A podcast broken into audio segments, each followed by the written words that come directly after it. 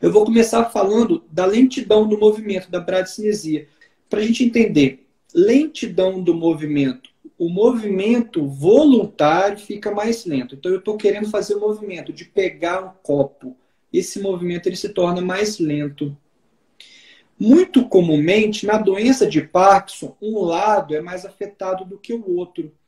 Então, às vezes eu vou pegar o braço e aquilo está difícil. Eu vou escovar o dente, aquilo está difícil. Eu vou pentear o cabelo, aquilo está mais difícil, está mais moroso, está mais lentificado.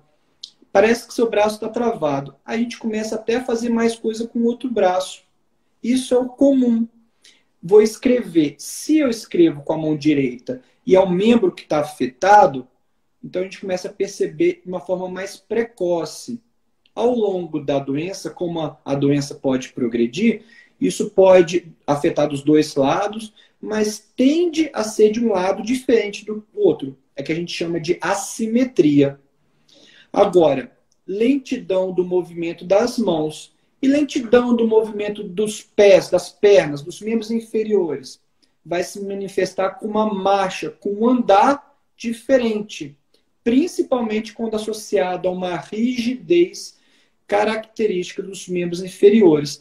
Então, para a gente ver que não é só tremer, mas também não é só um braço ficar duro. Ficar duro. E falei também da voz. A voz começa a ficar mais baixa, mais lenta, pode ficar mais anasalada. Movimento dos olhos.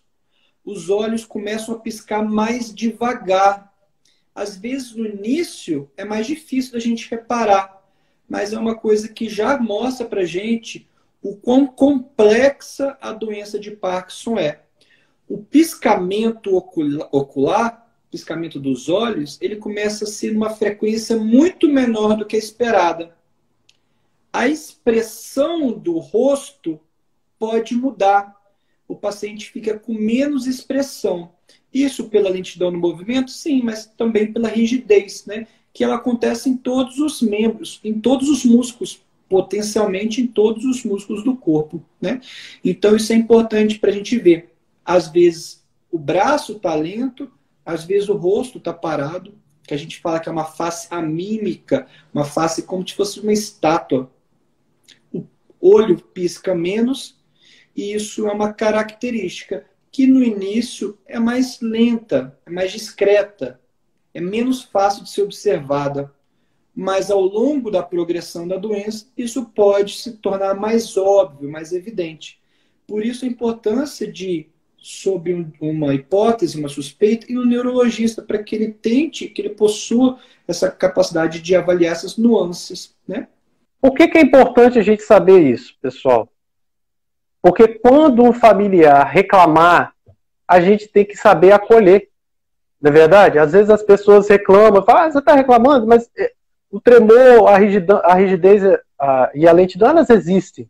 Tá certo? E a gente tem que acolher esse paciente e orientar. Falar, pessoal, isso faz parte da doença e isso tende a ter alguma resposta com o tratamento.